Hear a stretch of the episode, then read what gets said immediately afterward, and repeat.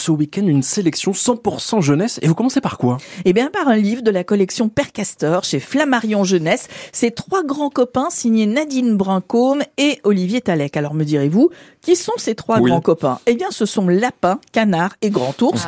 On pourrait presque dire d'eux qu'ils sont copains comme cochons, voyez-vous. Voici la trame de cette jolie histoire. Alors, comme toujours, dans la collection Père Castor, les trois amis sont inséparables. Ils jouent, ils dansent, ils jouent à cache-cache. Bref, ils passent du bon temps sans jamais aller jusque dans la clairière parce qu'ils en ont un peu peur, ils ne savent pas ce qui se cache dans cette clairière et puis c'est loin et puis personne n'y va.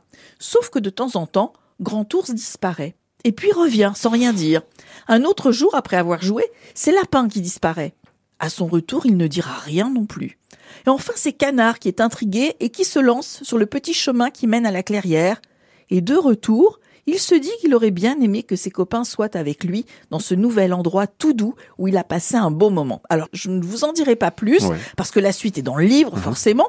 Sachez que les auteurs sont des amis de longue date et ont travaillé ensemble sur cette jolie histoire. Nadine Brincombe travaillait autrefois sur des enfants, avec des enfants et des ados. Depuis quelques années, elle est auteure reconnue. On lui doit d'ailleurs la série Grand Loup et Petit Loup. C'est un succès international. Quant à l'illustrateur, lui, c'est Olivier Talec. Ses dessins sont aussi délicats que beaux, c'est coloré. Il a beaucoup voyagé, il a beaucoup travaillé dans la publicité avant de signer près de 50 ouvrages et BD pour la jeunesse. Vraiment, le résultat est très mignon. Il met en lumière le respect mutuel et les bienfaits bah, de prendre un petit peu de temps pour soi Mm. aussi. Hein. Trois grands copains, collection du Père Castor, c'est chez Flammarion Jeunesse. On reste aussi dans la littérature jeunesse, Sophie, avec votre second coup de cœur. Oui, c'est la mignonne Petite Églantine. Petite Églantine, c'est publié chez Gallimard Jeunesse dans la collection Les Toutes Petites Bêtes. Petite Églantine, c'est une petite abeille. Elle s'appelle Églantine parce que sa fleur est celle de l'églantier. Ah. Elle est toute jeune et en ce début de printemps, bah, elle sait qu'il est temps de prendre son envol. Alors, oui, c'est sa toute première sortie, mais elle est maladroite. Son vol n'est pas très assuré et les autres abeilles se moquent d'elle.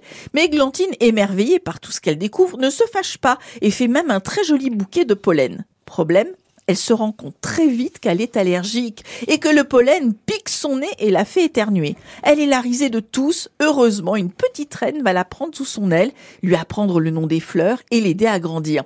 C'est une très jolie histoire signée Anton Krinks. Il est né dans le nord près de Lille et c'est à lui que l'on doit la collection des drôles de petites bêtes. Alors ces histoires sont toujours très mignonnes. hein. Les illustrations sont magnifiques, tout en douceur.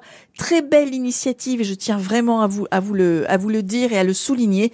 Pour chaque livre vendu, 50 centimes sont reversés à l'association Carrel Butine, créée en 2018. C'est une asso qui évidemment protège la biodiversité parce que, dit-elle, il n'est jamais trop tard et le siège de cette association est à Avignon. Vous avez donc toutes les bonnes raisons de vous procurer ce livre, oh, pour les enfants de 3-4 ans, on va dire. Petite Églantine chez Gallimard Jeunesse Giboulet.